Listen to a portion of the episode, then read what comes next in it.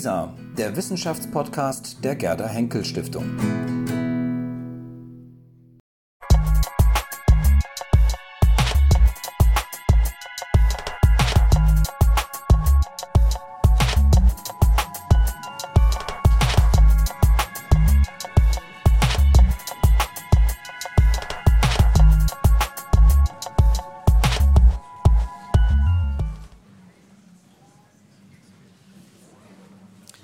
Meine Damen und Herren, sozusagen zur besten Sendezeit nochmal ein herzliches Willkommen zu unserer langen Nacht über den August 1914. 23 Schriftsteller aus ganz Europa haben sich auf Spurensuche vorwiegend an ihren Heimatorten begeben. Ihre Essays eröffnen ganz unterschiedliche Perspektiven auf den August 1914 und ich freue mich, wir freuen uns, dass ein Großteil von Ihnen auch der Einladung zu dieser langen Nacht über den August 1914 gefolgt ist und wir auf diese Art und Weise heute sehr kompakt die Ergebnisse präsentiert bekommen. Mein Name ist Lothar Dittmar, ich bin von der Körperstiftung. Es mag etwas ungewöhnlich sein, dass einer der Sponsoren Sie begrüßt. Das hat zwei, ich hoffe, gute Gründe. Diese Veranstaltung ist nicht die einzige über den Ersten Weltkrieg in diesen Tagen und Wochen in Berlin, sondern es gibt eine ganze Reihe von Veranstaltungen, die unter dem Titel Europe 1414 laufen. Das ist das Programm für diese Reihe, die bis in den Juni hineinlaufen wird.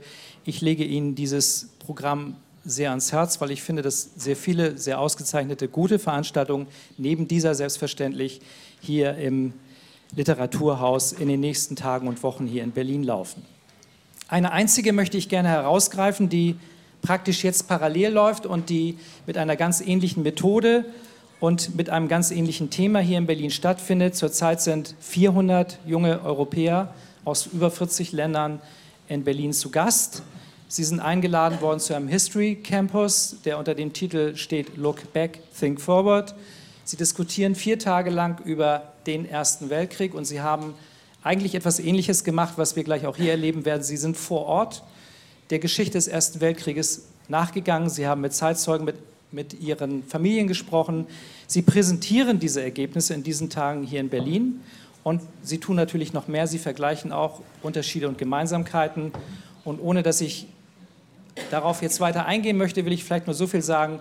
Die Erkenntnisse sind offenkundig, die Unterschiede liegen bei den politischen Interessen, in der Propaganda, beim medialen Auftrieb und die Erfahrungen im Krieg, die Gefühle und das Leiden sind eigentlich auf allen Seiten gleich gewesen. Das ist etwas, was sich natürlich auch diesen jungen Europäern einträgt und was vielleicht ein Stück zur europäischen Verständigung beiträgt. Damit war für uns klar, dieser Abend hier gehört in unser Programm. Und ich möchte allen danken, die die Idee hatten zu diesem gesamten Projekt und zu dieser langen Nacht, namentlich Herrn Wichner hier als Hausherrn, Herrn Moritz, der der Koordinator des Netzwerks der Literaturhäuser ist, die an diesem Gesamtprojekt teilnehmen. Da möchte ich der Kulturstiftung des Bundes danken, die Co-Sponsor gemeinsam mit uns für, diesen, für dieses Projekt und den Abend ist. Und natürlich den Autorinnen und Moderatoren des heutigen Abends. Einen zweiten Grund bin ich noch schuldig und das war der Grund dafür, dass wir hier einen Augenblick rumgestanden haben und nichts passierte. Wir haben gemeinsam mit der Gerda Henkel Stiftung, Herr Schatzudis steht neben mir, ist von der Gerda Henkel Stiftung in diesem Jahr ein neues, wenn Sie so wollen, Geschichtsformat entwickelt, Gesprächsformat History at Debate. Das Besondere an diesem Format ist, nicht nur in diesem Raum findet es statt, sondern weltweit. Also das, was wir hier jetzt tun, die nächsten anderthalb, zwei Stunden werden übertragen im Internet und es kann auch reagiert werden. Also es gibt die Möglichkeit, mit Tweets, mit entsprechenden Reaktionen auf diese Veranstaltung zu reagieren. Sie werden auch eingebunden, dazu gleich noch zwei Sätze. Wir wollen damit die Möglichkeit geben, dass solche Veranstaltungen auch von anderen gesehen werden können über den Veranstaltungsort hinaus, über Berlin hinaus.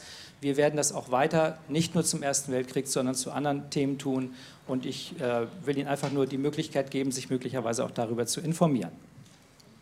Ich danke Ihnen und ich gebe an Herrn Schatzudis weiter, der Ihnen jetzt noch zwei Sätze dazu sagen wird, was anders sein wird als bei normalen Veranstaltungen.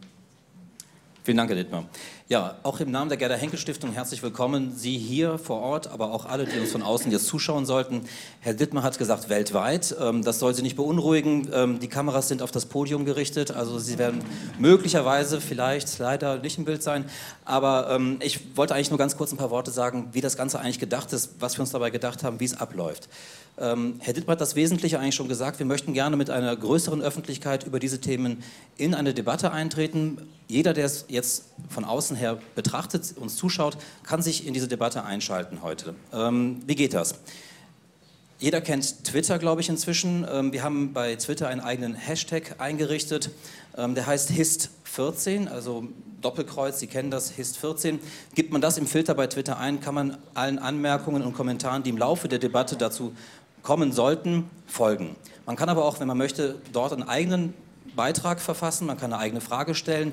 Wir möchten versuchen, im Laufe des Abends so viele wie möglich, die von außen kommen, auch in die Debatte mit einzubinden und würden sie dann ans Podium am Ende der Diskussion, zum, zum, äh, ja, zum Ende des Abends hin, ähm, dann auch hier weitergeben. Ähm, wer Twitter nicht nutzt, kann das gerne auch woanders tun, kann es über Lisa tun, das ist das Wissenschaftsportal der Gerda Henkel Stiftung. Dort, wo der Stream läuft, unterhalb ist ein Kommentarbereich. Man kann dort auch Kommentare eingeben, man kann eine Frage eingeben. Ähm, es sind sozusagen da keine Grenzen gesetzt. Ähm, erlauben Sie mir noch eine letzte ähm, Bemerkung.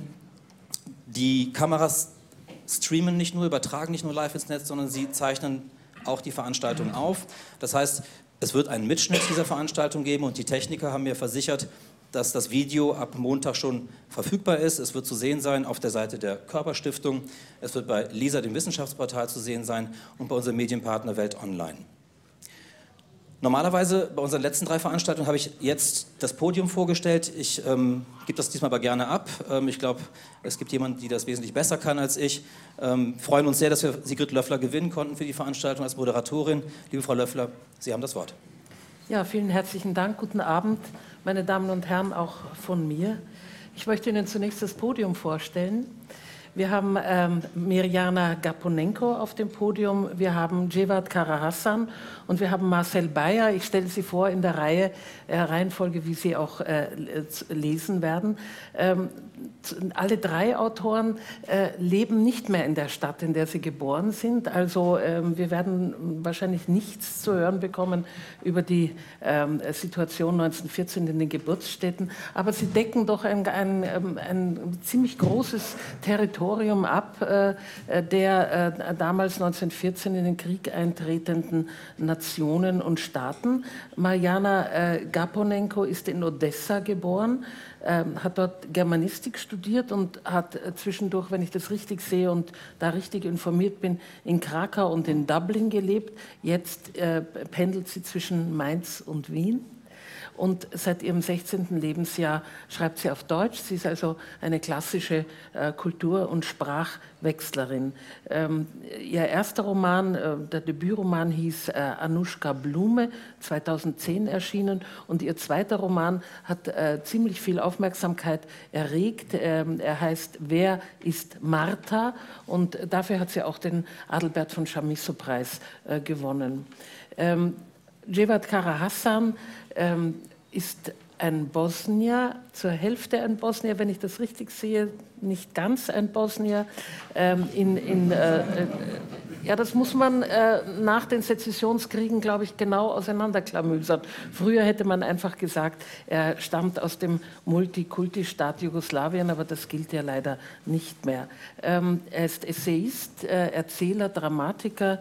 Ähm, er hat die Belagerung von Sarajevo äh, zum Teil miterlebt. Jedenfalls ist sie ein großes Thema äh, in seiner Literatur. Mehrere Romane und Erzählungen haben sich damit befasst. Ich nenne nur Schachrias Ring und ich nenne Sarah und Serafina.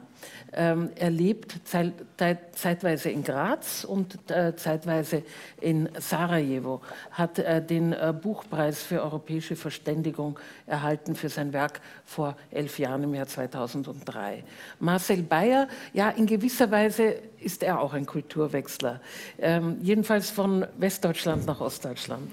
Nach der Wende ist er, obwohl er ähm, eigentlich ähm, in Köln aufgewachsen ist, ist er nach Dresden gegangen und ich glaube, sie leben noch immer in Dresden. Er hat einige, ähm, er ist Lyriker, aber auch Essayist, hat ähm, einige bedeutende Romane äh, geschrieben. Ähm, äh, Kaltenburg äh, war der letzte, glaube ich, 2008. Äh, dann ähm, ein wunderbares Buch, äh, das heißt Putins Briefkasten, kann ich sehr empfehlen. Acht Recherchen. Putin war ja äh, in Dresden oh ja. eine Zeit lang, ja, in seinem früheren Beruf als KGB-Oberst, nicht wahr? Ja. Ähm, Äh, das spielt aber in diesem Fall keine Rolle. Äh, das Interessante ist nur, ähm, wir haben ja das äh, aus den früheren äh, Veranstaltungen äh, gerade vorhin schon ein bisschen äh, gelernt, äh, dass eigentlich alle Autoren zunächst mal gehalten waren oder gebeten wurden, dass sie äh, die Zeitungen ähm, dieser Zeit lesen sollten und sich daraus ein Bild machen über die Stimmung und die Ereignisse im August 1914. wenn man so viele Zeitungen liest und so viel Material sammelt, ist natürlich die Gefahr oder die Verführung groß, dass dann die Texte auch frei fragmentiert werden, auseinanderfließen, ähm, Collagen sind, Montagen sind und das Ganze schwer zu strukturieren ist. Und das unglaublich Interessante an diesen drei Autoren hier ist, wie sie ihr Material strukturiert haben. Äh, Im Grunde geht es äh, um die, dasselbe Basismaterial, aber was daraus gemacht worden ist in diesen Essays, ist doch ganz was Unterschiedliches. Ich fange mit Ihnen an, Frank Aponenko, denn äh, Sie haben äh, äh, einen, eine Art Briefroman daraus gemacht, nicht wahr? Sie haben zwei ähm, äh, Brief, ähm, zwei Korrespondenten, erfunden, nehme ich mal an, oder auch nicht, das werden Sie uns gleich erzählen, äh, die miteinander ähm, einen Briefwechsel führen in Moskau, Alexander Nikolajewitsch und äh, Maria Wladimirovna. Ähm, er ist ein ein Musiker und Komponist und sie ist äh, von Beruf Krankenschwester. Ähm, inwieweit sind diese beiden Figuren erfunden oder sind das kollagierte Figuren, aus denen Sie mehr, äh, mehrere Figuren, äh, historische Figuren vielleicht in eins äh, gepackt haben? Oder sind das sozusagen Exponenten zweier unterschiedlicher Arten, äh, auf den Krieg zu reagieren der Komponist ein großer Schwärmer für den Krieg, jemand, der idealistisch ist und auf die großen und auch Anführungszeichen hohlen Phrasen hereinfällt. Sie hingegen, die Frau, die Krankenschwester, eine Realistin, eine Skeptikerin. Er hat das Motto, ähm, ähm, den Menschen trauen und mehr zutrauen. Sie hat das Motto, den Menschen misstrauen. Ähm, wie, ist, wie sind Sie denn auf die Idee gekommen, das Ganze in Form der Korrespondenz eines ehemaligen Liebespaars abzufassen? Ja, es war so, ich wurde gebeten, äh, einen kleinen ähm, Beitrag zu leisten zu diesem Projekt. Und äh, ich habe mich äh, mit Skryabin beschäftigt. Skryabin äh, ist ein wunderbarer russischer Komponist, der gelebt hat und, ist, und äh, gestorben ist. Unglücklicherweise äh, ein Jahr ähm, nach dem Ausbruch des Ersten Weltkrieges nicht ganz heroisch wer sich vermutlich gewünscht hätte, ist an einer Blutvergiftung gestorben. Und zwar hat er sich vorher wahrscheinlich äh, unglücklich rasiert. Ähm, ja. Und ähm, Sklavin äh, ist ein bemerkenswerter Mensch, war ein bemerkenswerter Komponist, den ich verehre, den ich immer geliebt habe. Und äh, es war naheliegend, dass ich mich äh, für, für Sklavin entschieden habe. Maria hat es äh, auch gegeben in Sklavins Leben. Offenbar war Maria äh, die einzige Liebe, äh, die Sklavins Herz äh, öffnen konnte für die Musik, für die Welt, kurzfristig. Und dann hat, es, hat er sich für den Krieg mehr interessiert als für, für die Gegenwart, für, für das wahre Leben und ähm, für seine eigene Weiterentwicklung. Ich habe das, Gefühl gehabt, dass er dann nachdem er dieses Interesse für sich entdeckt hat, äh, angefangen hatte zu stagnieren in seiner musischen Entwicklung. Wie war das, Frau Kaponenko? Haben Sie äh, Material gefunden in der Biografie von Skriabin, wo er sich in äh, seiner Haltung zum Kriegsausbruch 1914 äußert? Ich habe ein bisschen recherchiert und ich habe eine ähm, Skriabin-Biografie gefunden, geschrieben von seinem Freund ein Jahr nach Skriabins Tod. Ein haarsträubendes Buch Dazu gab es noch äh, ein zweites Buch, äh, das äh, vollkommen schrecklich äh, zu lesen ist, ähm, ein, ein, Buch von einem, geschrieben von einem russischen Historiker. Der Name ist mir leider entfallen, auch vielleicht zum Glück, aber das Buch sollte niemand lesen. Es ist, ähm, Was ist das Haarsträubende daran? Entsetzlich. Also ich, ich war äh, zutiefst betroffen, aber auch einerseits sehr begeistert von, von, von, der, von der Begeisterung in, zwischen den Zeilen. Das war ein Buch, das äh, in meinen Augen typisch für das Ende des 19. Äh, Jahrhunderts in Russland äh, war, äh, eine unglaubliche ähm, Verherrlichung des russischen Menschen, der schlummernden Kräfte in uns. Eine Beschwörung, Russen, erhebt euch, zeigt der Welt, ihr seid keine Schnapsdrosseln, sondern große Männer, die das Schicksal schmieden. Kommt uns das bekannt vor? Ja, das konnten Sie noch gar nicht wissen, wie aktuell das ist. Ja? Aber es ist schön, dass Sie das Wort haarsträubend dafür gefunden haben. Ja? Ähm, und äh, Maria, die, äh, seine große Liebe, äh, welche Haltung hatte die zum äh, Ausbruch des Weltkriegs? Äh, weiß man darüber etwas? Man, man, weiß leider sehr wenig über Maria. Äh, Wladimirovna, ähm, den Namen gibt es äh, tatsächlich nur am Rande äh, von Sklavis Biografie. Und ich habe versucht, mehr zu erfahren, aber es gibt nichts über, über diese ähm, Maria. Und ähm, in meiner Fantasie ist sie eine Krankenschwester, die einen anderen Weg gegangen ist als Sklavin. Habe ich das richtig gelesen, dass hier in diesen beiden, in dem Mann und in der Frau, äh, zwei entgegengesetzte Positionen äh, in, Russland äh, zum Tragen kommen? Also dieser äh, ähm, begeisterte Russophile und die Westlerin sozusagen, die auch immer wieder darauf hinweist, dass das Russland ja auch ein Teil Europas ist und dass man sich öffnen muss. Das ist ja eigentlich die Gegenposition dazu. Wollten Sie das in dieser Schärfe auch herausarbeiten? Ich würde nicht sagen, dass Maria eine, Westlerin ist. Sie ist eher eine äh, Realistin, eine bodenständige äh, Frau, eine tapfere, taffe Frau, äh, die den Krieg nicht glorifiziert. Und Sklavin ist ein Musiker, in, in, meinen Augen ein Genie und ich möchte Abstand nehmen von, von, seiner Kriegsbegeisterung, trotz allem. Es ist schwer, genauso wie wenn man erfährt, dass Hesse ja, haben Sie vielleicht gelesen, ähm, es gibt einen Briefwechsel, den ich unbedingt vermeiden werde. Äh, es reicht schon, dass ich äh, äh, den Briefwechsel von Celan gelesen habe, also zweimal sogar verschiedene Briefpartner hat er gehabt, hat er gehabt und das hat mir ein bisschen ähm, enttäuscht. Aber ich will mir auch nicht abschrecken lassen. Wie gesagt, also Hesse, diesen Briefwechsel werde ich nicht lesen, aber ich habe ähm, einige Briefe gefunden, die ähm, die ich auch in meinem Essay verwendet habe. Das ist alles authentisch, das ist zum Teil äh, erfunden, aber zum Teil weitergedacht. Das heißt, Scriabin war einerseits äh, ein Evolutionär oder ein Revolutionär. Ähm, er, hat, äh, er war, ist zum Schluss romantisch geblieben in, in seinen musischen äh, Anschauungen. Aber der hat die, diese Romantik in meinen Augen dermaßen transformiert, dass sie trotzdem romantisch bleiben konnte, aber andererseits in eine, in eine andere Epoche hineinfließen konnte die russische Romantik. Und da, dafür verehre ich Sklavin. Äh, Maria war seine Schülerin und, ähm, äh, und dann ist sie in meinen Augen Krankenschwester geworden. Gut, dann wäre das vielleicht der richtige Moment, dass ich Sie bitte, dass Sie vielleicht ein Stück aus diesem Essay, aus diesem Briefwechsel, diesem fiktiven Briefwechsel lesen.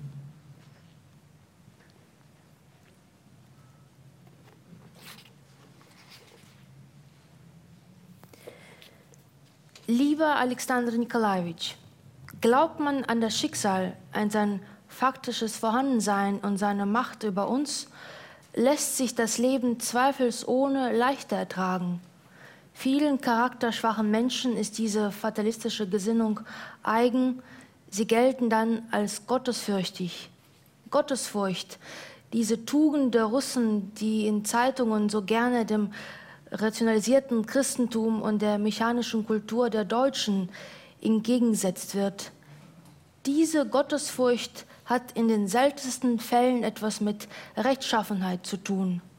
Für diese ist jeder, ungeachtet seiner Herkunft, seines Standes und geistiger Bildung verantwortlich. Rechtschaffenheit, sie sei jedem von uns in dieser, wie Sie sagen, großen Zeit Religion und Heimat zugleich. Was ist das Große an dieser Zeit, wenn ich Sie fragen darf? Es klingt mir so, als wären Sie mehr erfreut als entsetzt darüber, dass wir Krieg haben. Wenn ich mich recht entsinne, pflegten Sie früher mit dem Wort groß eine gelungene Komposition zu beschreiben, meistens eine aus Ihrer Feder, sowie einige kleinere scherzhafte Stücke eines Beethoven, der als Toter ihnen keine ernste Konkurrenz war. Der Punkt an dem ich hätte behaupten können, ich würde sie kennen, liegt weit hinter mir und doch traue ich ihnen einem musikalischen Evolutionär zu, dass sie den Krieg begrüßen. Wie so viele unserer Landsleute, mehr noch, dass sie sich vom Krieg eine magische Erneuerung und Verwandlung der Welt erhoffen. Lieber Alexander Nikolajewitsch, hinter ihrem Groß höre ich die von Ihnen vormals so verehrte Blavatsky mit ihrem Gerede von Astralplan, der Evolution der Rassen, von der Dematerialisierung und dem mystischen Leiden des Lichts. Das Leiden mag mystisch sein, das Blut ist jedoch keineswegs mystisch oder abstrakt.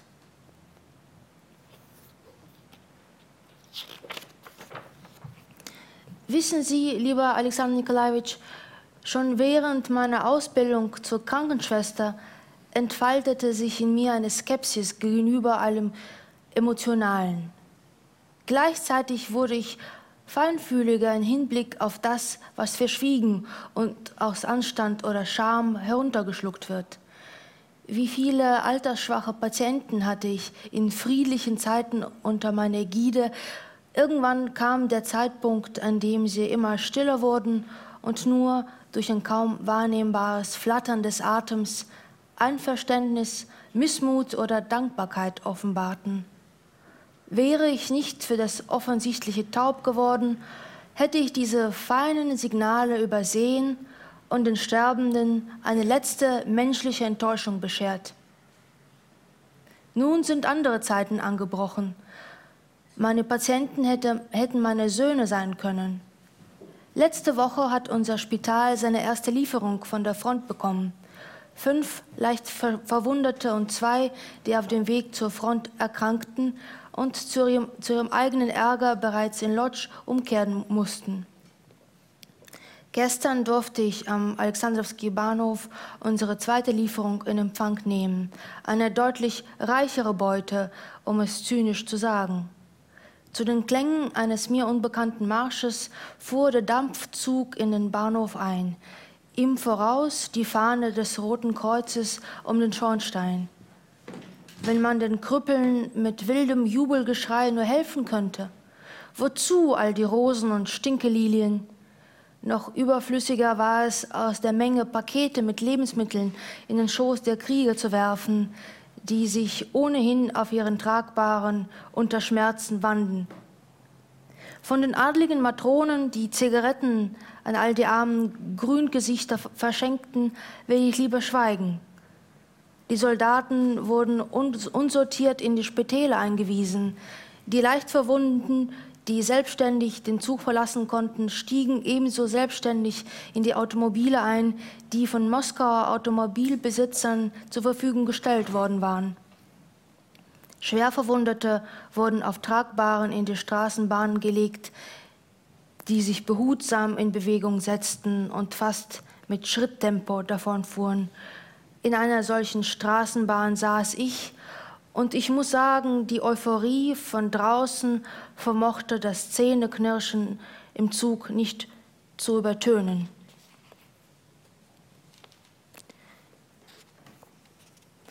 Liebe Maria Wladimirovna, Moskauer Wein, so heißen jetzt die Passagiertrauben, die vom Trittbrett der Straßenbahn herabhängen Scheinbar sind alle Waggons bis auf ein paar im Einsatz für Krankentransporte. Jedenfalls freue ich mich für die Kutscher, deren Gewerbe deswegen wieder zu florieren beginnt. Sie werden sehen, dauert der Krieg etwas länger, werden wir zum ersten Mal in der Geschichte von Frauen herumkutschiert. Dankeschön.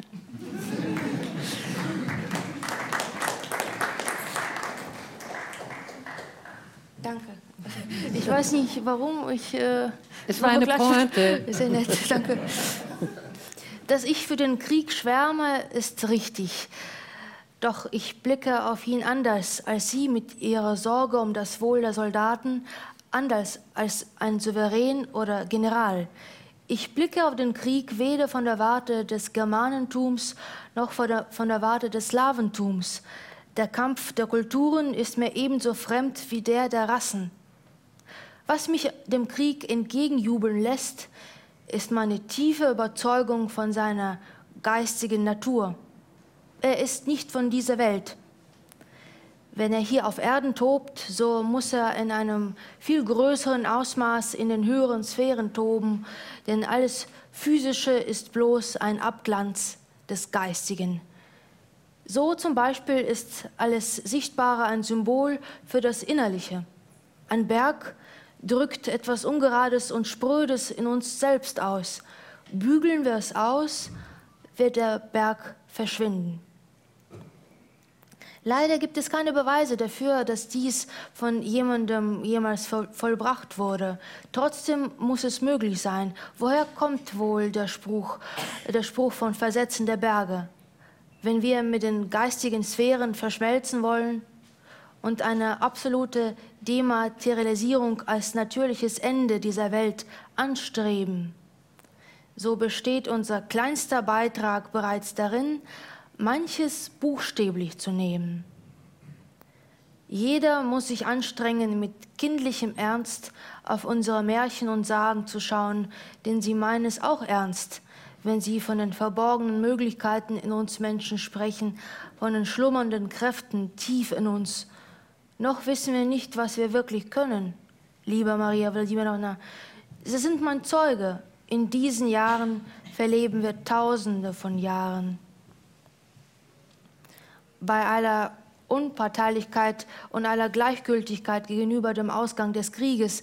Einen kritischen Blick auf Dinge habe ich mir doch bewahrt. Im Zusammenhang mit den Ereignissen denke ich viel über Deutschland nach und muss gestehen, dass es mir peinlich ist, dass ich mich als junger Mann für Wagner begeistern ko konnte. Warum ausgerechnet Deutschland zur Heimat eines Genius wie Goethe werden sollte, ist für mich ein Rätsel. Einerseits scheint es diesen Homo Universale versehentlich zu den Deutschen mit ihrem Vaterlandsgeschwätz verschlagen zu haben. Andererseits hat ihn genauso wie Beethoven eine ganze Epoche mit letzter Kraft an ihr austrocknendes Ufer ausgespuckt. Zwei toten Sänger, die Psalmen über ihre Zeit lesen durften. Waren diese großen Männer für ihre Zeit wirklich kennzeichnend? Vielleicht besteht ihr Verdienst lediglich darin, an der Schwelle geboren und im Stillen gereift zu sein und durch den Spalt einer sich schließenden Tür mit klarer Stimme, frei von Pathos und Selbstmitleid zu resümieren, ihre Zeit, ein Bündel Jahrhunderte. Seitdem schimmern Eisen und Blut durch den Raureif der immer schwülstiger werdenden Romantik in deutschen Landen. Ein Wagner und ein Strauß, ein Nietzsche und ein Graf Zeppelin, ihre bloße Existenz hatte diesen Krieg längst prophezeit. Nach dem Sieg über Frankreich im fernen Jahr 1871 hatte sich alles am Germanen zum äußersten Materialismus verhärtet. Sein Appetit wuchs ähnlich wie, wie sein Siegerstolz. Von mir aus ele elektrifizierten die Deutschen halb Russland. Eine Wohltat wird mancher Einfallspinsel ausrufen. Warum wohl ist uns diese Wohltat zuteil geworden? D damit wir leichter erobert werden können, im Licht ihrer Laternen. Habe ich noch zwei Minuten Zeit? Ja, sicher. Eine ganz kurze Passage. Liebe Maria Wladimirovna, endlich riecht es nach Veilchen, wenn unser Straßenfeger Igor bei der Begrüßung seinen mit altertümlichen Zahnstümpfen übersäten Mund aufmacht. Kein Wunder, er trinkt, so wie jedes sozial schwache Mitglied der Moskau-Gesellschaft, Eau de Cologne. Da unser Nationalgetränk bis auf weiteres verboten wurde, vergiftet sich jeder, wer kann und wer es ihm gefällt. Möglichkeiten, sich zu berauschen, gibt es nach wie vor viele. Eau de Cologne, Rieger Balsam aus der Apotheke, Holzspiritus, Schreinerlack. Das sind nun die Getränke des kleinen Mannes. Mancher schafft es auch zum ersten und zum letzten Mal in seinem Leben in die Zeitung zu kommen. Lesen Sie die Kolumne Opfer der Nüchternheit in Russlands Morgen armes Russland, Von Scheinheiligkeit wirst du regiert. Es ist nicht wahr, dass niemand trinkt. Scheinheilig trinken die Reichen Cognac aus Teetassen. Scheinheilig gießt der Kellner noch mehr Cognac aus einem Teekännchen dazu. Scheinheilig schwanken die feinen Herren durch Moskauer Straßen und lachen über den Straßenfeger Igert, dem blutiger Schaum vor dem Mund steht. Immerhin riecht er nach Veilchen. Scheinheilig bin ich selbst, so wie jeder in meinem Stammclub Altar, in dem sich die Moskauer Intelligenzia trifft und Wodka aus, unter dem Pseudonym Mineralwasser säuft. Alles natürlich unter der Aufsicht der Polizei. Erhitzt durch so geistvolle Gespräche im Club schwankte ich vor wenigen Tagen auf die Straße hinaus und wurde von einer ungewöhnlich gefasst wirkenden Menschenmenge mitgerissen. Ihr Schweigen unterbrachen hin und wieder Rufe wie Es lebe der große Seher der Nüchternheit, unser Imperator oder Lang lebe die Nüchternheit, Ikonen der Gottesmutter blinkten in der Sonne. Unerbittlich schien sie auf diese Bäuerinnen und Arbeiterfrauen herab, die sich mit plumper und rührender Feierlichkeit zum Haus des Stadtoberhaupts be bewegten, um, um ihn zu bitten, dem Zaren ihren Dank für das Alkoholverbot auszurichten. Ihre naive Hoffnung auf eine Wendung in ihrem freudlosen Leben beschämte mich. Am liebsten hätte ich auf mich gezeigt und gerufen, Schaut her, ich bin betrunken. Durch diesen Witz hätte, sich, hätte sicher niemand verstanden. Betrunkene gibt es bei uns nicht, genauso wenig wie Wodka, Bier und Schaumwein. Noch danken die Frauen ihrem Zaren. Beeindruckt von der Macht einer einzigen Unterschrift, danken sie ihm für die Hoffnung, in der sie sich wiegen dürfen. Endlich werde alles wieder gut. Da der Alkohol verboten wurde, wird man Vanya fleißig das Geld nach Hause bringen, statt es zu versaufen. Das Alkoholverbot gefällt den Frauen. Es lässt sie träumen, es lässt sie lächeln und ihre Männer mehr mögen. Diesen hingegen be bekommen die lichten Momente der Nüchternheit schon jetzt nicht gut. Sie beginnen zu grübeln und etwas wie ein Donnergrollen sammelt sich in ihrer Brust. Mit einer einzigen Unterschrift wurde ihnen ein Kulturgut verboten. Hätten sich ihre Väter und Großväter das gefallen lassen? Nein, das hätten sie niemals geduldet. Es ist abzuwarten, ob der Zar mit nüchternen Soldaten den Krieg gewinnt oder nicht. Etwas strategisch Wichtiges hat er schon jetzt im, Hinter im Hinterland in seinen eigenen Reihen verspielt, den Glauben seiner Untertanen an seine Liebe zu ihnen. Männern und Frauen, die sich zum ersten Mal in der Geschichte mit Schreinerlack begnügen müssen. Eben diese Geschichte zeigt, dass man mit einem Verbot noch niemals etwas aus der Welt schaffen konnte. Unruhen und Revolutionen waren meistens die Antwort auf die Politik einer einzigen Unterschrift. Oft war sie eine der letzten aus der Feder eines Absolutisten. Beschweren Sie sich ruhig über mich, liebe Freundin. Ich weiß, ich bin unmöglich. Mag ich mir selbst widersprechen, mag meine Seele verworren sein und das Gebäude meiner Persönlichkeit stinken, bleibe ich doch das Kind meiner Zeit. Was ich darunter verstehe? Nun, sie ist mir gleichgültig. Ich schaue gewissermaßen durch sie hindurch in alle Richtungen und aufgrund einer rätselhaften Fähigkeit am besten in die Zukunft. Ob ich mir das, dies einbilde, kann ich nicht sagen, denn ich werde mich leider nicht überleben. Manchmal komme ich mir vor wie, ein, wie auf einer großen, vollkommen durchsichtigen Eisscholle treibend, eine puppenhaft kleine Welt unter mir, nicht breiter als dieses Blatt Papier. Vielen herzlichen Dank.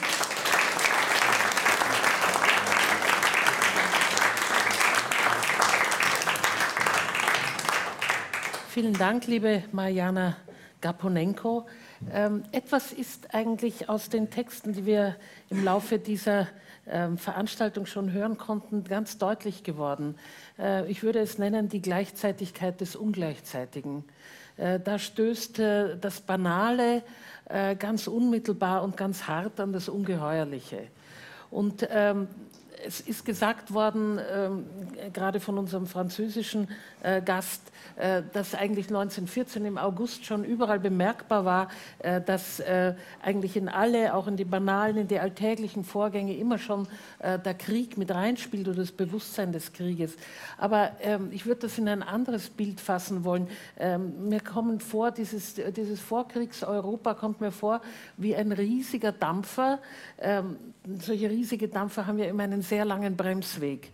Und ähm, dieser Dampfer wird zwar umgesteuert und zwar radikal umgesteuert, aber trotzdem fährt er noch eine ganze Zeit lang äh, volle Kraft voraus. Aber umgesteuert ist er in Wahrheit schon. Und das kommt äh, aus sehr vielen Texten äh, eigentlich auch äh, ganz wunderbar heraus. Und vielleicht äh, wenden wir uns jetzt Cevat Kara zu.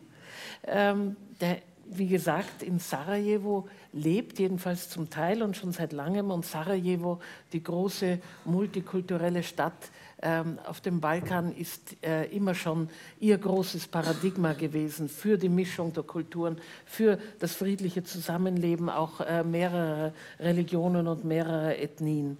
Ähm, man hätte erwarten können, äh, banalerweise, dass Sie sagen, ich schreibe über Sarajevo und natürlich schreibe ich über das Attentat, das den Weltkrieg ausgelöst hat. Aber nein, das machen sie gar nicht. Sie lassen, den, äh, lassen einfach dieses große Ereignis vollkommen aus. Sie schreiben über etwas ganz anderes und Ihre Erzählung oder Ihr Essay heißt Der Geheimbund der Briefträger. Ähm, das ist sicher ein ganz bewusster Entschluss von Ihnen, dass Sie eben nicht über das Attentat gegen Franz Ferdinand schreiben. Ja, selbstverständlich war das eigentlich äh, nicht meine Entscheidung, äh, das war ein Diktat meines Handwerks. Äh, denn äh, Literatur äh, muss sich mit dem Unmittelbaren beschäftigen. denn nur das Unmittelbare macht es möglich, Dinge von innen aus, aus der, aus der inneren Perspektive, anzusehen. Äh, nur das Unmittelbare ermöglicht eine innere Sicht der Dinge. Äh, Attentat von Sarajevo ist Geschichte. Und Geschichte schreiben die Sieger. Literatur hingegen schreiben die Menschen mit Gedächtnis. Ja, äh, Was mich als Schriftsteller interessiert, ist eben die Tatsache, dass äh, Anuschka Öl gegossen hat. Äh, äh, dass einer bestimmten Frau äh, Mittagessen nicht gelungen ist. Dass Bego Lisic es keinen Mut gefunden hat, seine große Liebe seiner geliebten Schefika zuzugestehen. Das ist die wirkliche Tragödie. Und äh, Attentat von Sarajevo ist ein schlechtes Theater, nämlich Geschichte. Ja, der Hauptheld äh, Ihrer Erzählung, es ist ja eigentlich mehr eine Erzählung als ein Essay, ist in der Tat dieser Bego Lisic, der ein, ähm, ein Briefträger ist. Ein Briefträger in Sarajevo. Und ähm, was mir auch aufgefallen ist, Sie interessieren sich sehr für die Legenden oder die Mythen, äh, die ähm, um eine solche Figur oder um sein Leben und seinen Tod herumgesponnen wird. Äh, das ist doch überhaupt ein sehr interessantes Thema. Wir werden auch mit Marcel Bayer noch ausführlich darüber sprechen können, äh, dass ein solches Ereignis wie dieser Weltkrieg Mythen hervorgebracht hat, Legenden hervorgebracht hat. Ähm, sicher ist es eine Frucht der Propaganda, ähm, der Gerüchte. Wir haben ja gehört, die Leute sind auf den Straßen beisammengestanden, haben sich gegenseitig das erzählt, was sie ähm, in den Kundmachungen gehört haben, haben das ausgesponnen. Das hat sich in, äh, irgendwann einmal verselbstständigt.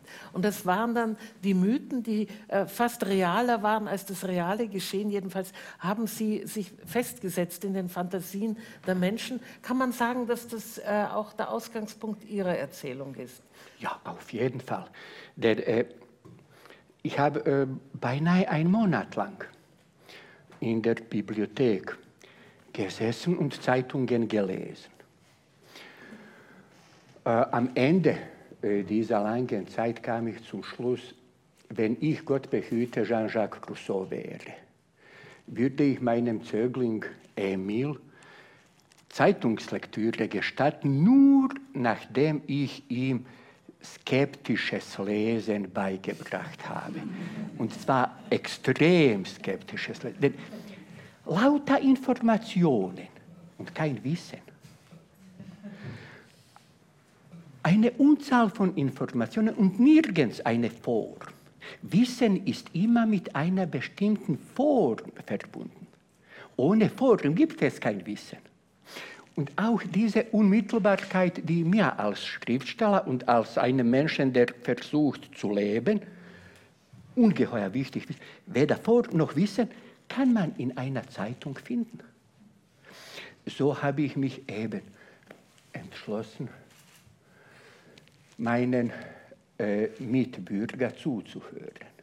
In Vratnik, Sedrenik, Bistrik werden heute noch Geschichten, Legenden über Leute wie Bego Lisic erzählt.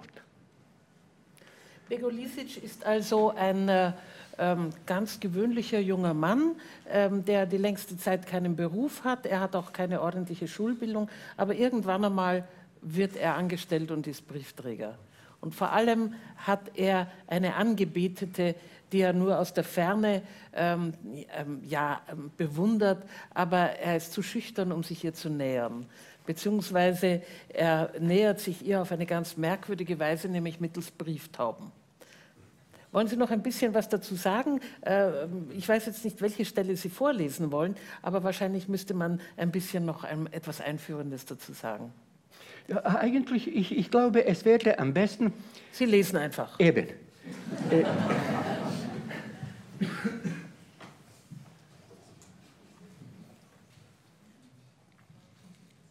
Äh, Äh, mein Beitrag besteht aus drei Teilen. Prolog, Argumentum und Historia. Prolog erzählt eben meine traurige Beschäftigung mit den Zeitungen.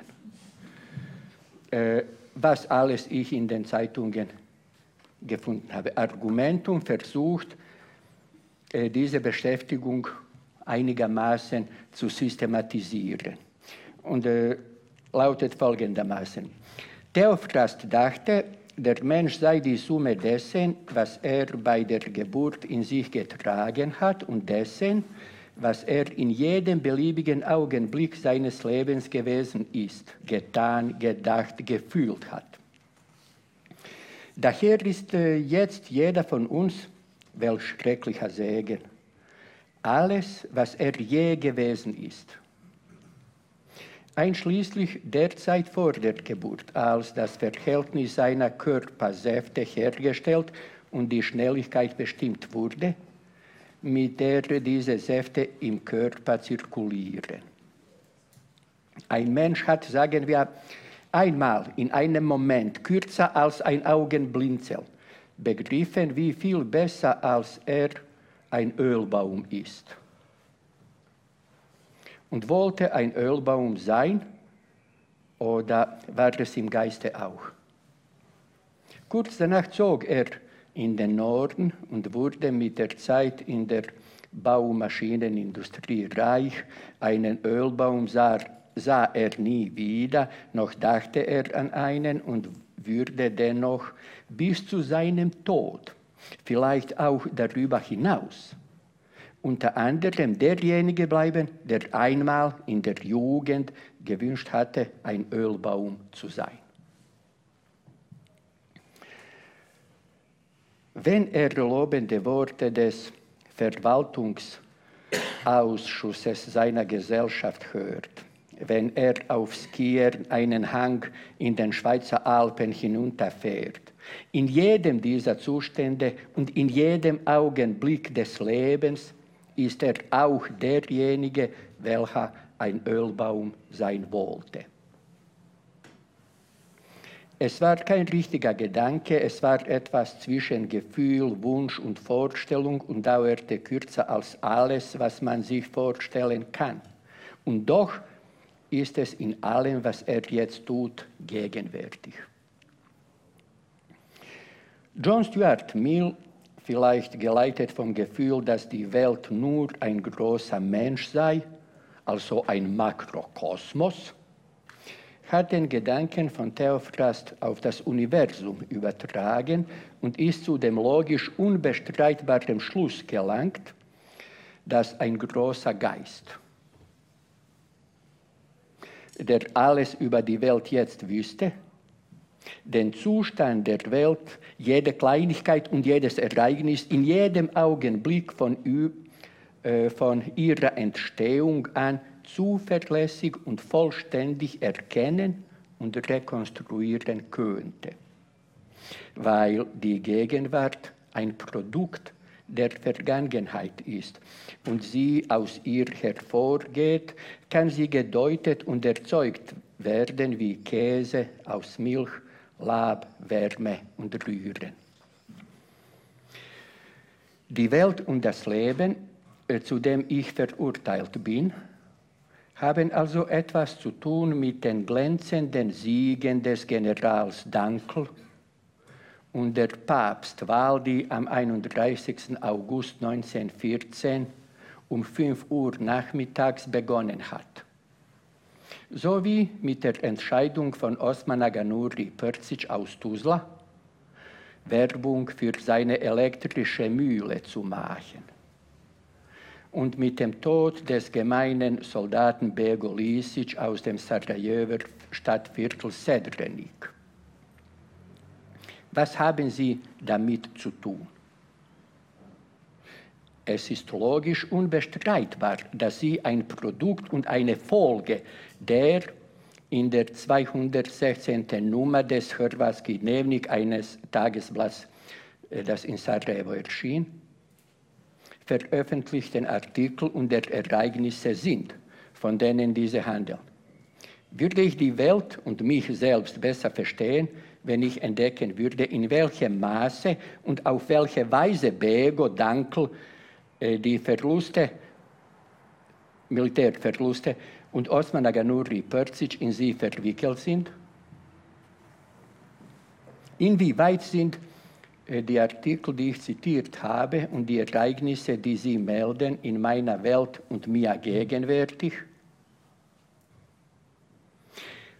Eine Reihe von Tatsachen, die meine Zeit mit jenen Texten verbinden, also eine Reihe ihrer Folgen konnte ich in erlaubten und verbotenen Büchern vor allem historiografischen, aber auch philosophischen, erzählerischen, kulturwissenschaftlichen Lesen. Einige dieser Tatsachen, die offensichtlich unmittelbare Folgen der zitierten Artikel sind, wären in rein zufälliger Auswahl. Das Sterben der Monarchien, vier an der Zahl.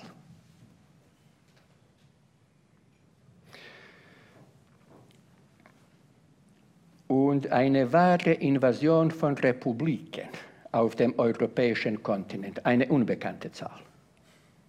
Das Ende des literarischen Wirkens von Georg Trakl. Die radikale Kürzung von Rock und Haar in der Damenmode.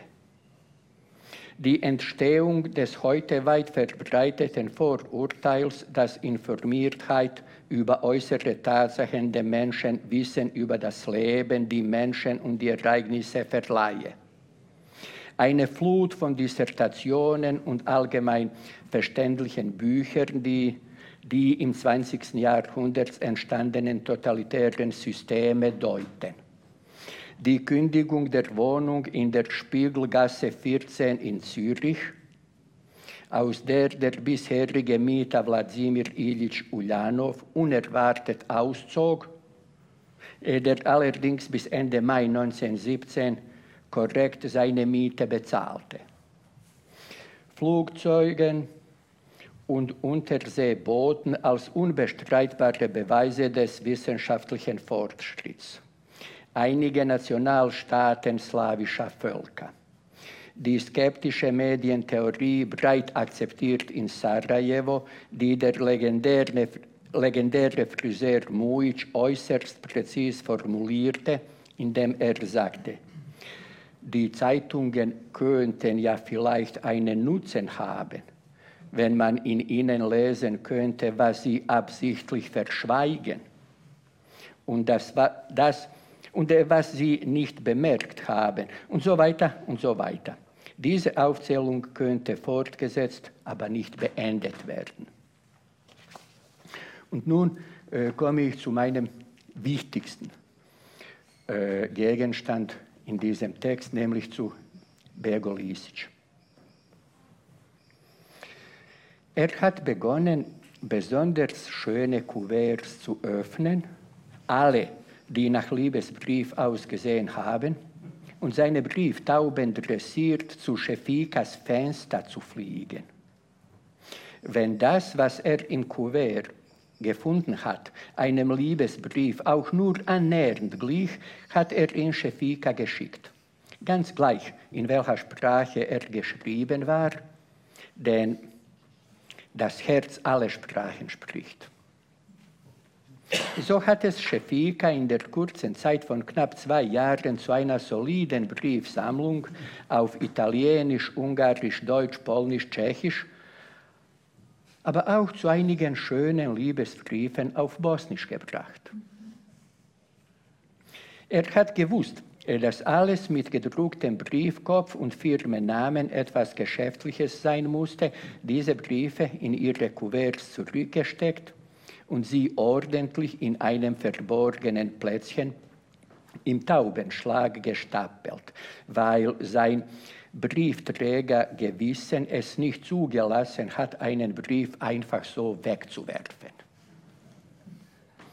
So ist alles schön in Ordnung gekommen. Schefika musste nur noch begreifen. Doch Bego ist zum Militär, zum Militär eingezogen und in den Krieg geschickt worden, bevor Schefika begriffen hat. Und unlängst, es wird der 23. Äh, August gewesen sein, ist die Nachricht eingetroffen, dass Bego als erster Sarajevo beim Versuch, die Drina zu überschreiten, gefallen ist. Äh, schon da hat man erzählt, dass die Tauben in der Nacht vom 22. auf den 23. August in ganz Sedrenik unruhig und verängstigt gewesen sind, als wäre ein Feuer ausgebrochen. Schon da hat sich das Gerücht verbreitet, dass Begos Haus am 23. August in der Morgendämmerung von Tauben bedeckt gewesen ist und im Laufe des Tages ständig neue dazugekommen sind. Man hat erzählt, dass alles, was Bergo gehört hat, das Haus, der Taubenschlag, das bisschen Garten und der Zaun, von eng aneinander gedrängten Tauben bedeckt war, die geschwiegen und nur hin und wieder sowas wie einen Schrei ausgestoßen haben. Es lässt sich nicht mehr überprüfen, ob die Geschichte stimmt oder nicht.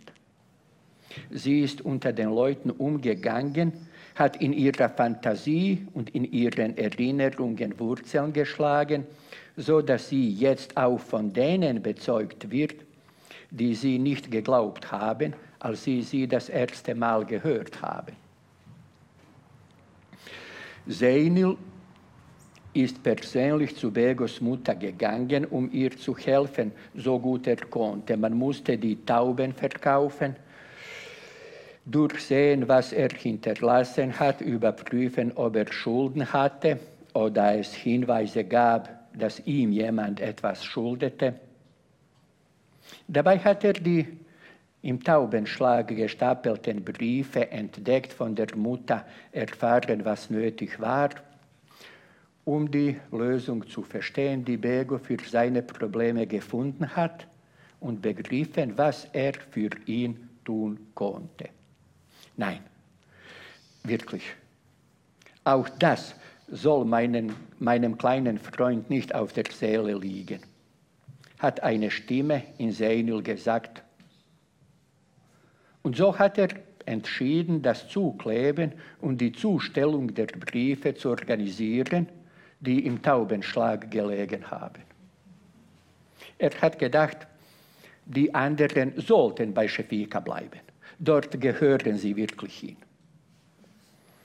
Nach einem langen Schweigen bat Milan Pardanos um die Erlaubnis, etwas ganz Persönliches und in diesem Augenblick vielleicht auch Unpassendes zu fragen und fragte Seinil, ob ihn wirklich nur die Herzensgüte dazu gebracht hatte, sich um den jungen Mann, seine Mutter und das Andenken an ihn zu kümmern. du hast es erraten, Russe.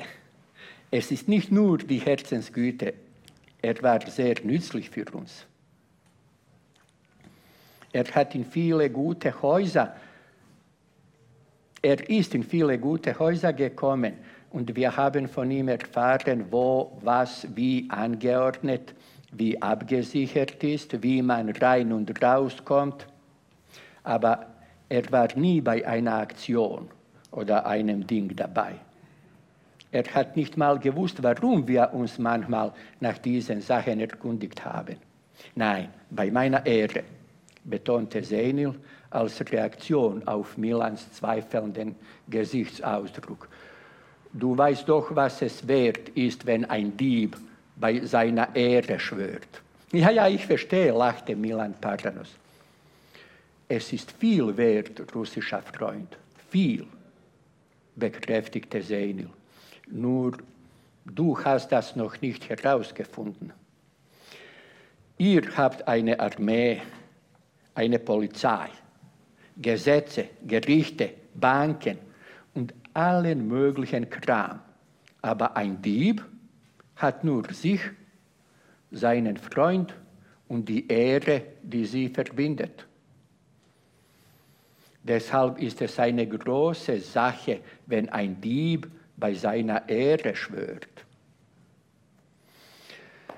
Dem war nichts hinzuzufügen, sie verabschiedeten sich und gingen auseinander, schon da mit dem Wissen, dass die Geschichte von Bego Lisic weiterleben würde. Und in Vratnik, Bistrik und Sedrenik. Von, von Generation zu Generation weitergegeben würde wie Familienschmuck und Erbkrankheiten.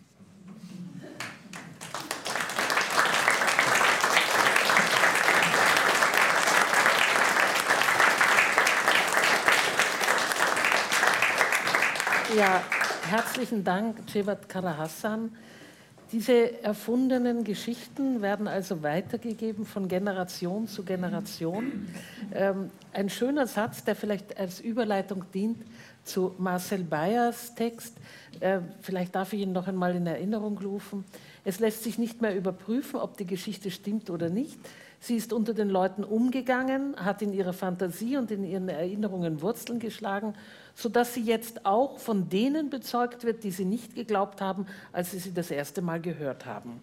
Äh, genau darum geht es doch auch in Ihren Geschichten, Marcel Bayer. Äh, sie äh, haben allerdings auch, äh, glaube ich, Ihre äh, Hausaufgaben und Fleißaufgaben gemacht, nämlich unglaublich viele Zeitungstexte gelesen und durchgearbeitet und dann haben Sie ganz was anderes daraus gemacht. Ja, ähm, wenn man, wenn man in historisches Material hineingeht, wird es ja eigentlich immer gerade da interessant an dem Punkt, wo eben aus der Nachricht, von mir aus nicht das Wissen, das Wissen interessiert mich gar nicht so sehr, sondern wo aus der Nachricht ein, das Gerücht wieder wird oder wo ein Gerücht zu einer Nachricht wird und man aber merkt, dass sich diese, dieser Inhalt auch wieder so verflüssigt und sich unter den Menschen bewegt und sich verändert und irgendwann verschwindet unter der Erde und irgendwo an einer ganz unerwarteten Stelle später wieder an die Oberfläche kommt. Also zum Beispiel die, die Figur äh, des King Kong, die uns allen, allen bekannt ist, ist eigentlich äh, eine Figur, die für ein, ein Propagandaplakat erfunden wurde, 1916. Und da war dieser King Kong, dieser große Affe, das waren die deutschen Schriftsteller, die gemeinsam gesagt haben, ein Kulturvolk ähm, begeht keine Massaker. Und dieser deutsche Monsteraffe hielt also eine, eine blonde Frau in der Hand. Ja? Das ist ein Propagandaplakat, weiß nicht, 15 Jahre später oder so kommt das als Hollywood-Film wieder. Also solche Momente, wo ähm, auch eine, hinter einer Nachricht oder hinter einer Meldung oder einer Information natürlich eine bestimmte Absicht steckt und das tut es im, im Krieg immer. Und das aber eine ganz andere Form annimmt und dann eben der, von mir aus in der Kunst wie im Film wieder zum Vorschein kommt. Sie schreiben, äh, die Sprache schafft Wirklichkeit. Und äh, so ähm, begründen Sie die vielen Mythen und Phantasmen und äh, ja, Propaganda, ähm, Sprüche, äh, die ähm, einfach dadurch, dass sie dauernd weiterentwickelt werden, mhm. immer wieder weitergetragen werden, tatsächlich dann irgendwann mal Realität werden. Mhm. Die, aus denen wird Wirklichkeit. Und das Schöne ist, dass in Ihrem Text der, ähm, der Satz vorkommt, der ja eigentlich ähm, diesen ganzen großen Abend hier äh, zusammenhält, mit dieser Welt muss aufgeräumt mhm. werden. Und ich denke, äh, nachdem es sich auch bei diesem Satz ja um so eine merkwürdige äh, Legende handelt und einen Mythos handelt, wollen Sie uns dieses Stückchen vorlesen und dann vielleicht überhaupt etwas daraus lesen? Ja. Das ist auf Seite 25. Danke. Ähm.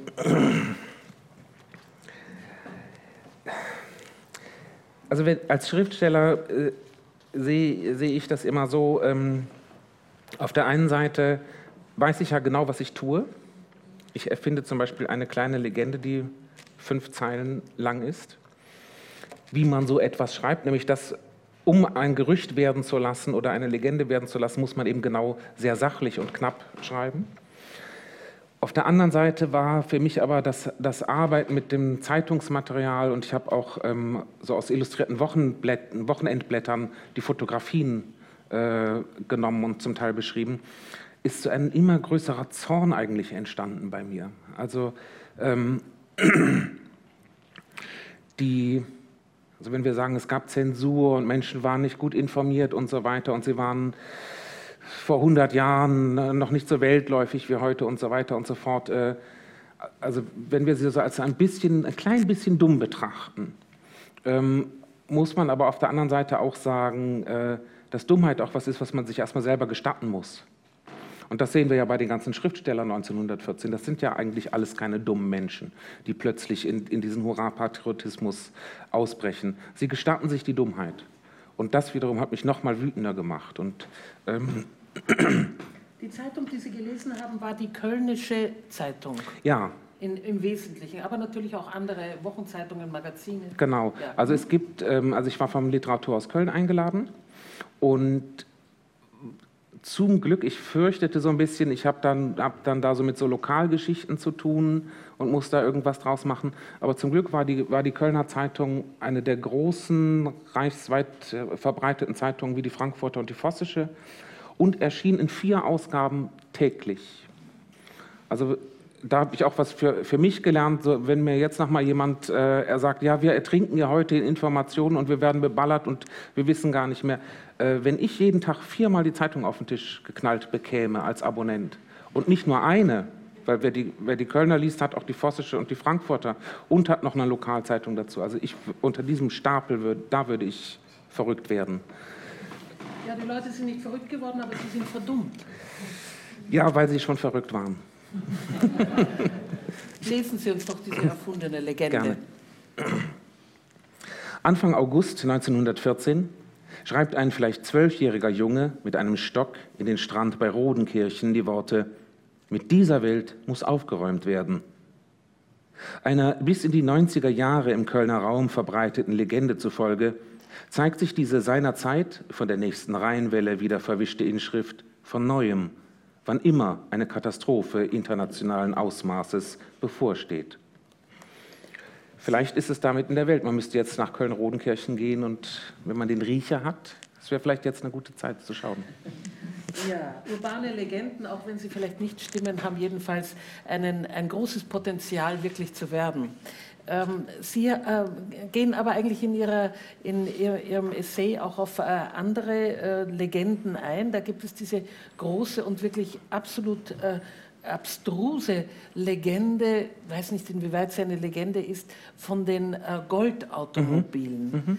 Und das ist äh, deshalb so kurios. Haben Sie das Ganze erfunden oder haben Sie das in der Kölnischen Zeitung gesehen? Ah, der Text ist geglückt. Ähm, das ist ein reines Referat der Zeitungsartikel aus den Tagen. Ja, aber es hat sich verselbstständigt. Ja. Es kracht Europens heiliges Dach und drauf Deutschland drauf und fliege deutscher Adler flieg. Wie noch jedes Mal, wenn sie meinen, sich in staatstragender Weise hervortun zu müssen, indem sie einen äußeren Feind ausmachen, stellen die deutschen Schriftsteller im August 1914 ihr bedingungsloses Vertrauen in die Wirkmacht eines denkbar trivialen Sprachgebrauchs unter Beweis. Jenseits der sogenannten schönen Literatur aber scheint es zur selben Zeit, als setze die Sprache, ehe die Bilder sie endgültig verdrängen, selbst noch einmal alles daran, ihre Macht zu entfalten, indem sie vorführt, dass sie sich von niemandem in den Dienst nehmen lässt. Zu diesem Zweck spielt sie zwei in etwa gleich starke Regungen gegeneinander aus, die sich nur schwer in Einklang bringen lassen. Die Furcht vor Spionage und die Furcht vor Desinformation. Ja, begünstigt durch ein hochexplosives Gemisch von Gegenwartsverleugnung, Aberglaube und naiver, im Grunde kaum als solche zu bezeichnender Propagandaarbeit, verfügt die Sprache während der ersten Kriegstage, insbesondere in Pommern und Oberschlesien, über eine geradezu tödliche Macht. So wird am Morgen des 4. August unter der Überschrift Gegen die Spionage aus Naumburg gemeldet, es befänden sich mehrere Kraftwagen mit Damen und Geld, das für Russland bestimmt sei, auf dem Weg nach Russland. Die wachsamen, ihrem Vaterland treu ergebenen Bürger werden aufgefordert, die Wagen anzuhalten und sofort der nächsten Behörde zuzuführen. Drei Tage später jedoch mahnt die Heeresleitung in der Mittagsausgabe dringend, unbedingt mit dem ins Unvernünftige ausgearteten Aufhalten der Kraftwagen auf den Landstraßen aufzuhören. Zwar räumt die Heeresleitung ein, die von der Ortspolizei und an vielen Stellen auch der Bevölkerung selbst zum Ermitteln und Aufhalten feindlicher Spione getroffenen Maßnahmen seien gewiss gut gemeint, dürften allerdings nicht dazu führen, dass Offiziere und Kuriere im Besitz wichtiger Nachrichten oder Befehle aufgehalten würden, von deren rechtzeitiger Ankunft viel für das große Ganze abhänge. Nicht, dass damit der Hysterie ein Ende gemacht wäre. Es scheint im Gegenteil, als würde mit dieser Mahnung das verheerende Wüten der Sprache überhaupt erst ausgelöst, ohne dass ihm ein Ortspolizist, ein Zeitungsredakteur oder die oberste Heeresleitung in den folgenden Tagen Einhalt gebieten könnte. Denn schon am nächsten Abend kommt die Gewalt ins Spiel. In derselben Ausgabe gleich zweimal bringt die Kölnische Zeitung Aufrufe, man möge dem zurzeit durch das zum groben Unfug ausgeartete, fortgesetzte Anhalten und Bedrohen der schwersten Störungen unterliegenden Automobilverkehr nicht länger behindern. Ein hoher, im Auto von Wien nach Berlin entsandter Offizier wäre um ein Haar erschossen worden, wodurch sich seine Reise die selbstverständlich einer wichtigen, eiligen Mission galt, um zwölf Stunden sich verzögerte. Sämtliche Behörden werden ersucht, sofort dafür zu sorgen, dass schleunigst auch auf dem Flachland und in den Dörfern bekannt wird, das Beschießen von Flugzeugen, Zeppelinen und Automobilen muss umgehend eingestellt werden.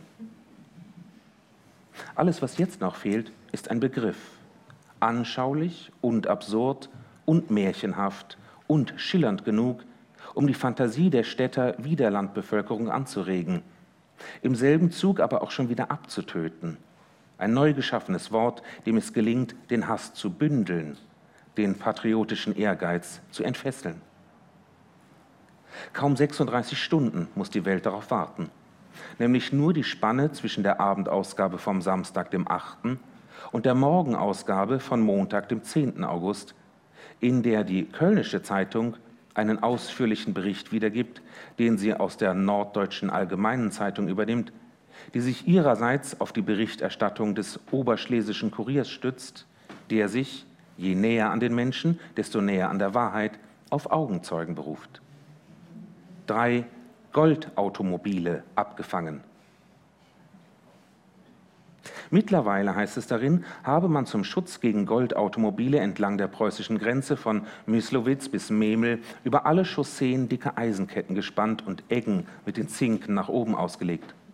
Im pommerschen Hohenlinde sei ein Goldautomobil in die heruntergelassene Barriere der Eisenbahn gerast, doch habe man es trotzdem anhalten, vier Insassen festnehmen und eine große Summe Geld beschlagnahmen können.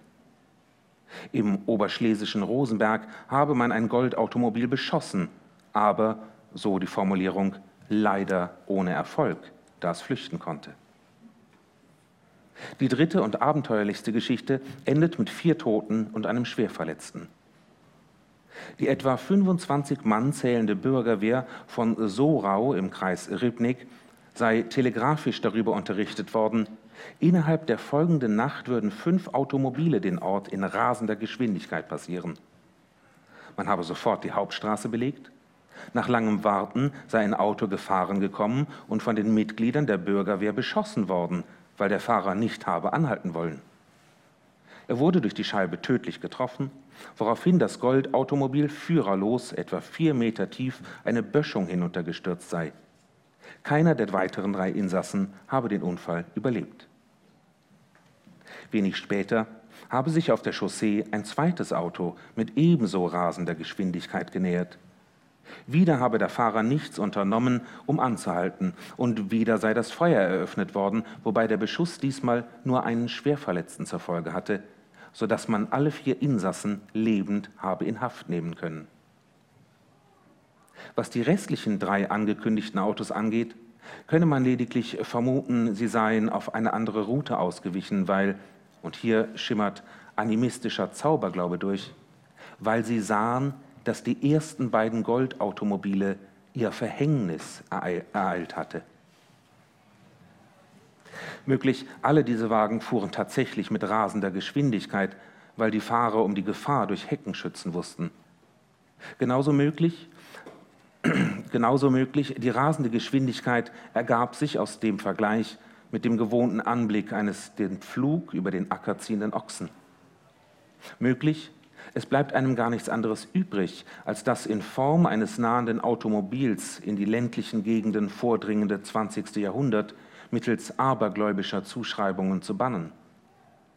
Möglich, auch aufgrund solcher Geschichten, um eine von dem Wort Goldautomobil besessene Bevölkerung zog Lenin es später vor, Deutschland im plombierten Zug zu durchqueren. Die Sprache hat ihre Eigenmacht demonstriert und man könnte erwarten, sie werde sich wieder zahm, wieder dienstbar zeigen nach dem Bericht von der nächtlichen Erschießung mehrerer Automobilisten in Oberschlesien. Um herauszufinden, ob Offiziere in eiliger Mission darunter waren, müsste man die Todesanzeigen jener Tage auf haarsträubend pathetische Formulierungen hinprüfen, wie sie angesichts haarsträubend lächerlicher Todesarten üblich sind. Doch ihr eigentlicher Triumph steht erst noch bevor auf derselben Zeitungsseite in der nächsten Spalte. Nach einigen kleineren Meldungen zu Passpflicht und den Pflichten der Lehrer und Lehrerinnen und zu spät, um die soeben gelesenen Sätze vergessen zu machen. Trotz der von der obersten Heeresleitung seit mehreren Tagen dringend ausgesprochenen Forderung, dem Automobilverkehr keine Schwierigkeiten in den Weg zu legen, so die Warnung aus Berlin, wiederholen sich stündlich Missgriffe von schwersten Folgen. Auch die Morgenzeitungen berichten wieder von gefangenen Goldautomobilen. Es gibt weder Goldautomobile noch fremde Automobile in Deutschland. Die Sprache hat eine Wirklichkeit geschaffen, die nun mit Hilfe derselben Sprache schleunigst zum Verschwinden gebracht werden soll. Kaum eine Woche nach dem Aufruf, die Bevölkerung möge verdächtige Automobile aufhalten, erlebt die deutsche Propaganda ihr erstes Fiasko. Besser, man ließe die Finger von der Sprache. Besser, in Zukunft hält man sich an die bewährten Totenköpfe. Ich weiß jetzt nicht, wie lange das gedauert hat. Ein bisschen können Sie noch lesen.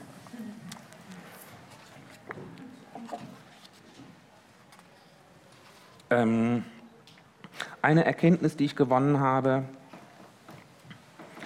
also, oder die mir dann wirklich als Erkenntnis da war, nachdem ich das eigentlich immer geahnt habe, war, ähm, dass das Massaker an an Zivilisten, an Frauen und Kindern nicht ein, äh, eine, eine, Erscheinungsform der zunehmenden Verwilderung des Krieges ist, sondern dass eigentlich das Massaker an, an Frauen und Kindern immer am Anfang des Krieges steht. Von Köln aus ähm, zog ja die Armee durch Belgien, weil man auf Frankreich vorstoßen wollte. Es gab ein Ultimatum an Belgien, man möge doch bitte einen Überfall gestatten. Äh, Belgien ist dieser Aufforderung nicht nachgekommen und musste also die Konsequenzen ähm, daraus ziehen. Ähm, und es begann wirklich, also der Vormarsch begann damit, dass man Dörfer niedergebrannt und Zivilisten erschossen hat. Und das sind die allerersten Augusttage, wo eigentlich erst dieser ganze Hurra-Patriotismus erst richtig loslegt. Dazu vielleicht eine, eine kleine Passage, ähm, weil ja, wenn man alte Zeitungen liest, insbesondere die Kleinanzeigen das Interessante sind, sofern sie archiviert wurden. Also bei, dieser, bei der Kölner Zeitung hat damals jemand immer nur das Wichtige aufbewahrt. Und ganz selten äh, ist mal eine Seite mit Kleinanzeigen dabei. 100 Kilometer trennen die Stadt Lüttich von Köln, wo, wie es hier heißt, über die hohe Straße der Verkehr der Weltstadt sich ergießt, als die Stadtverordneten fast vollzählig im Rathaus zusammenkommen, um den Vorschlag des Oberbürgermeisters einstimmig anzunehmen, nach der bereits erfolgten Schließung von Museen und Sammlungen auch die Ausstellung des Werkbundes zu schließen, sobald die Kriegsnachricht bestätigt wird, da heutzutage niemand mehr in der Stimmung sei, Museen zu besuchen. Während die deutsche Armee die belgische Grenze hinter sich lässt und auf ihrem Vormarsch auf Lüttich Dörfer niederbrennt, sowie die ersten Erschießungen von Zivilisten vornimmt, die, ob Männer, ob Frauen, ob Kinder, allesamt als Freischärler zu betrachten seien. Am 7. August wird der Postverkehr zwischen Deutschland und Belgien gänzlich eingestellt. Seltsamerweise findet sich aber noch am Samstag, dem 8. August, in der ersten mit der Schlagzeile Die Festung Lüttich gefallen aufmachenden Morgenausgabe der Kölnischen Zeitung die schon des Öfteren gedruckte Annonce einer Diplomhebamme namens Madame Crombs, die unter der Adresse Rue Paradis 134 Lüttich vis-à-vis -vis Bahnhof täglich von 9 bis 6 Uhr Pension, Rat und Hilfe anbietet, womit nichts anderes gemeint sein dürfte, als dass Madame Crombs sich darauf versteht, Deutschen vielleicht von einem Kölner Stadtverordneten oder einem Offizier geschwängerten Dienstmädchen eine diskrete Geburt unter ihrer Obhut zu ermöglichen, auf Kosten eben jener Herren und ohne dass deren Gattinnen je etwas davon erfahren werden, sofern nicht die Gattinnen selbst es sind, die auf die Annonce antworten, um die Sache aus der Welt zu schaffen.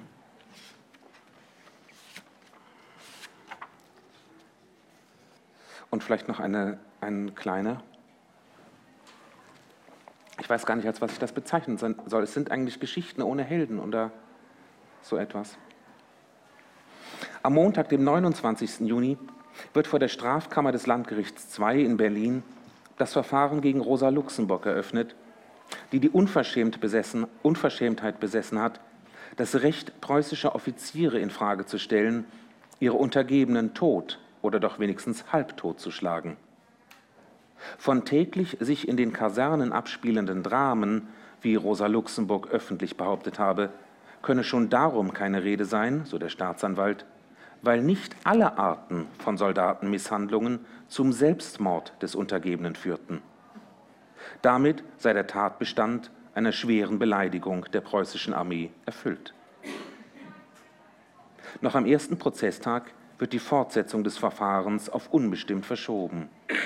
Viereinhalb Jahre, viereinhalb Jahre und eine Ewigkeit später werden sich preußische Offiziere im Eden-Hotel der Sache selbst annehmen.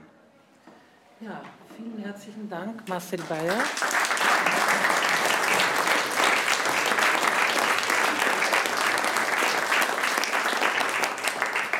Vielleicht wäre jetzt der Moment gekommen, wo ich Herrn Schatzudis von der Gerda Henkel Stiftung bitten möchte, der die ganze Zeit schon an seinem äh, Computer hantiert, äh, was denn äh, bei den Online-Benutzern herausgekommen ist, sofern sie dieser Veranstaltung gefolgt sind. Ja, vielen Dank. Ähm, also ich habe es einfach nur überschlagen. Es sind, glaube ich, knapp 50 bis 60 ähm, Eingaben gekommen, sowohl über Twitter als auch ähm, bei, ähm, im Wissenschaftsportal Lisa kamen einige Fragen. Ähm, ich kann es nur, glaube ich, jetzt nur zusammenfassen. Wir haben nicht mehr so viel Zeit, wir können nicht wirklich auf jede einzelne eingehen. Ich will ganz kurz nur die Schwerpunkte vielleicht nennen. Ähm, Im Publikum konnten ja alle folgen und auf dem Bildschirm ähm, sehen, was da beispielsweise oder was da teilweise jetzt äh, geschrieben wurde, was gesendet wurde, aber Sie konnten es eben nicht sehen. Und die Themen, die, glaube ich, am meisten so ein bisschen ja, die Leute bewegt haben oder auch ähm, äh, zum Nachdenken gebracht haben, worüber diskutiert wurde, war zum einen das, was Sie gesagt haben, Herr Karaschan, Geschichte schreiben Sieger, Literaten haben das Gedächtnis, das, darüber ist viel gesprochen worden, das hat offenbar zu einigen äh, Diskussionen hier geführt. Ähm, dann kam einmal ähm, an Frau Goponenko die Frage ähm, nach dem Alkoholkonsum, wofür ist das eigentlich eine Metapher, warum legen Sie darauf so viel Wert in Ihrer Erzählung? Ähm, dann äh, kam hier etwas ähm, zu der Dummheit 1914, die Sie erwähnt haben, ob das nicht eine zu, äh, ob das nicht zu sehr aus der heutigen Perspektive geurteilt ist. Also kann man das ähm, mit heutigen Maßstäben sozusagen messen, was damals dumm war, äh, möglicherweise. Und dann kommt eine interessante Frage: Dekonstruiert Literatur möglicherweise Geschichte? Ist Literatur dazu geeignet, Geschichte in ihrer wissenschaftlichen Ausformung zu dekonstruieren? Vielleicht nur so weit und ich denke, wir kommen nicht mehr als über ein paar Kommentare kurz. Vielleicht noch ein Punkt, ganz, ganz kurz. Ähm, einer sagte hier übrigens, es ist schön, mal nicht Politiker und oder Historiker zu hören. Darf ich gleich auf die, auf die Dummheit antworten oder auf die ja, Frage nach der Dummheit? Ja, würde ich auch gerne was zur ja. Dummheit sagen, aber sagen Sie zuerst. Also ich, ich kann, ähm, ich kann einfach nicht anders als Menschen ernst nehmen und das auch, auch die Figuren, denen ich mich mit oder den historischen Figuren und ähm, indem ich sie ernst nehme äh, und halt als erwachsene Wesen betrachte, die, weiß ich nicht, schon 110 Jahre oder was lesen sie ihren Goethe und äh, wissen, was, was ein Kleintierzüchterverein ist, haben, haben Zoos gegründet, ähm, stricken für die Kinder in Afrika etc. etc. Ähm, ich muss sie einfach ernst nehmen und ich, es ist doch nicht so, dass, dass äh, Moral und ethische Grundsätze erst, wann sollen die denn erfunden worden sein? 1984 oder was? Also das ist ja einfach Quatsch. Ja, ich nehme die ernst und insofern sehe ich auch, wie man einfach offenbar in der Lage ist und es ist ja gerade interessant, das heutig zu betrachten, inwiefern man offenbar in der Lage ist, von der einen auf, der, auf die nächste Sekunde äh, seine ganzen ethischen Maßstäbe fallen zu lassen. Ja, ich denke, das ist nicht äh, ein äh, Vorzug der späten Geburt, dass man von heute her auf äh, 100 Jahre äh, zurückblickt und ähm, ähm, äh, sich anmaßt, äh, von seiner Höhe der Zeit her herunter auf diese Dummköpfe zu gucken und zu sagen, wie verrückt und wie dumm die alle waren. ich darf an einen Mann erinnern, der während des Krieges praktisch nur im Kaffeehaus gesessen ist, nämlich im Café Grünsteidl am Wiener Michaelerplatz und dort Zeitung gelesen hat. Das war Karl Kraus. Der war nun der unmittelbare Zeitgenosse, der sich dem unterzogen hat, äh, die Zeitungen zu lesen und zu sehen, was für eine unfassbare Verhetzung und Verdummung der Menschen in diesen Zeitungen geschehen ist. Er hat daraus ein riesiges Theaterstück gemacht, das heißt Die letzten Tage der Menschheit. Er sagt, das sei für ein Theater auf dem Mars gedacht, denn das könnte man auf Erden gar nicht spielen. Gott sei Dank ist es inzwischen mehrfach auch auf Erden inszeniert worden. Er ist ähm, der große Feind der journalistischen Verwahrlosung des Schreibens, der Sprache und des Denkens.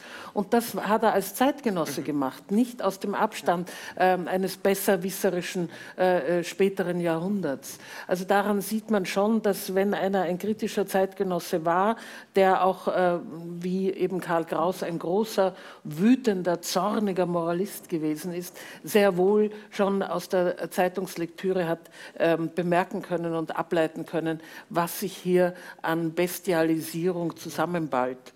Ähm, also das ist, glaube ich, nicht eine Frage des historischen Abstands oder der, ähm, der, ähm, der Überheblichkeit äh, der Leute, die halt einfach äh, später geboren sind und mehr wissen. Zum Abschluss äh, würde ich eigentlich ganz gerne noch äh, Sie, das Publikum, einladen, fragen, äh, ohne Sie jetzt äh, ähm, unbedingt dazu nötigen zu wollen. Äh, vielleicht wollen Sie auch das eine oder andere dazu sagen. Äh, ist Ihnen schon beim Zuhören das eine oder andere aufgefallen, dass Sie noch vielleicht beitragen könnten? Dann wäre jetzt der geeignete Moment und Sie wären sehr herzlich eingeladen, das zu tun. Bitte. Ich habe mir die Zeitungen auch angeschaut ein Sachbuch und habe dabei festgestellt, dass es die Entwicklung eben gab und dass die Goldautos schon in ein ziemlich kruden Stadium kommen. Dass während der Juli-Krise auch Zeitungen, die versucht haben, am Anfang noch objektiv kritisch zu schreiben, wie die, das Berliner Tagblatt, wie die Frankfurter Zeitung, die sind dann in den letzten Tagen vor dem Krieg, wurden die Täuschungen die Täuschungen, denen sie sich teilweise selber hingegeben haben, aber auch einfach die Tatsache, dass sie über den Kriegsausbruch nicht informiert worden sind, sondern dass ihnen nur von russischen Angriffen erzählt wurde, aber nicht von einer deutschen Kriegserklärung, die vorher stattgefunden hat. Die sind umgefallen, die sind manipuliert worden. Und es waren wirklich sehr wenige, die sich nicht haben manipulieren lassen. Auch ein Theodor Wolf, der nachher auch ein wunderbares kritisches Buch mit dem Krieg des Pontius Pilatus geschrieben hat, äh, ist damals, hat sich manipulieren lassen. Es gibt ja in seinen Tagebüchern offen zu. Also ich finde, dass diese Entwicklung noch dazu gehört, die dann irgendwann wirklich, ich bin auch wütend geworden, wie ich die Zeitung gelesen habe. Ich kann Ihnen das vollkommen nachfühlen bei sowas wie den Goldautos oder dass schon am 3. August die bombenwerfenden französischen Flieger über Nürnberg geglaubt wurden die amtlich bestätigt wurden, was, obwohl man amtlicherseits wusste, äh, dass das ein Gerücht ist, dass es überhaupt nie gestimmt hat. Also mit dem vollen Bewusstsein wurde der ja auch betrogen. Vielen herzlichen Dank. Gibt es noch äh, das Bedürfnis, etwas dazu zu sagen? Ja, bitte. Äh, was,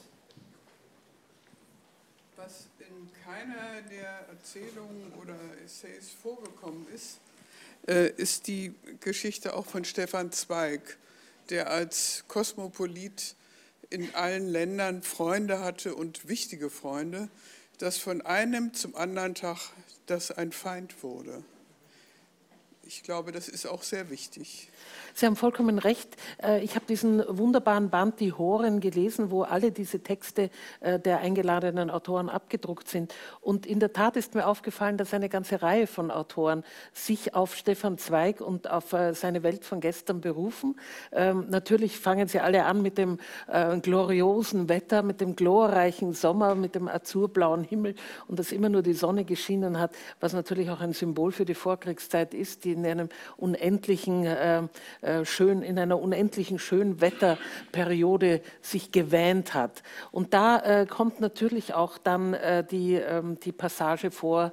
Ähm, ähm, Stefan Zweig war ja auf Urlaub in Belgien, als äh, der Krieg ausbrach und dass er von einem Tag auf den anderen äh, von der Wirklichkeit widerlegt wurde. Er, er sagte ja selbst, er hätte es nicht für möglich gehalten, dass das passieren könnte und es ist passiert und zwar von einem Tag auf den anderen. Er hat noch den letzten Zug nach Deutschland erwischt.